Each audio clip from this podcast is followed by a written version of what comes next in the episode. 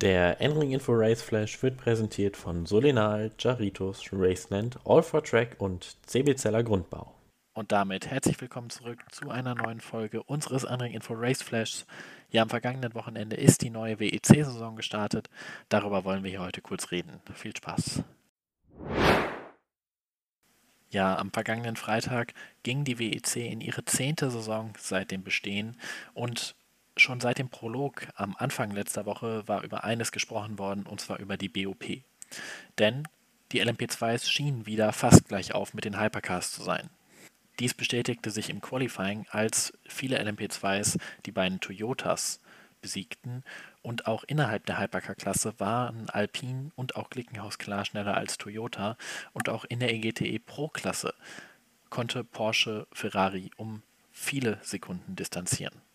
Im Rennen rechnete sich Toyota dennoch Chancen aus, denn durch das Hybridsystem konnte man schlichtweg länger fahren und längere Stints machen als der wirklich schnelle Alpine. Diesen Vorteil konnte man jedoch dann nicht nutzen, denn das wirklich sehr actionreiche Rennen in allen Klassen wurde immer wieder durch Gelbphasen und auch durch Rotphasen unterbrochen eine davon ging sogar von einem der Toyota aus, als José Maria Lopez bei einem Überrundungsvorgang einen Porsche streifte und danach aufgrund eines beschädigten Fahrzeugs geradeaus in die Reifenstapel fuhr und das Auto sich überschlag.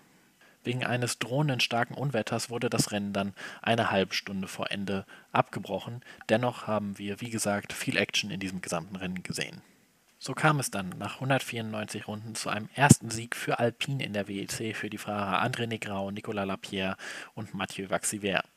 Der noch verbliebene Toyota GR010 Hybrid von Sebastian Buemi, Brandon Hartley und Rio Hirakawa wurde Zweiter, vor dem Glickenhaus 007 LMH mit den Fahrern Olivier Plat, Romain Dumas und Ryan Briscoe in der LMP2-Klasse gewann, obwohl man viele Strafen absitzen musste während des Rennens der United Autosports Oreca von Paul di Oliver Jarvis und Josh Pearson vor dem WRT-Fahrzeug von Sean Galen, Robin Freins und René Rast und dem Schwesterfahrzeug von Rui Andrade, Ferdinand Habsburg und Norman Nato. In der GTE Pro ging der Sieg nach einem langen Kampf an das Porsche GT-Team mit Michael Christensen und Kevin Estre vor der Corvette, die lange geführt hat, mit Nick Tandy und Tommy Milner und dem zweiten Porsche von Gian-Maria Bruni und Richard Lietz. Ferrari hatte, wie bereits erwähnt, keine Chance. In der GTE AM fanden sich zwei Aston Martins ganz oben auf dem Podium. Zum einen der Aston Martin von Northwest AMR mit Paul Denalana, David Pittard und Nicky Thiem. Auf Platz 2 dann der TF Sport Aston Martin von Ben Keating, Florian Latour und Marco Sörensen sowie der Team Project One Porsche von Brandon Reeb, Olli Milroy und Ben Barnicoat.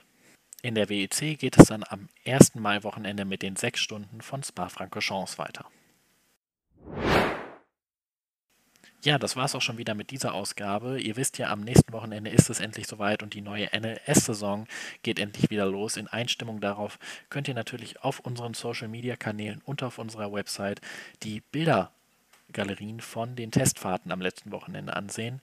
Bis dahin, bleibt gesund, euer Max Rennfort.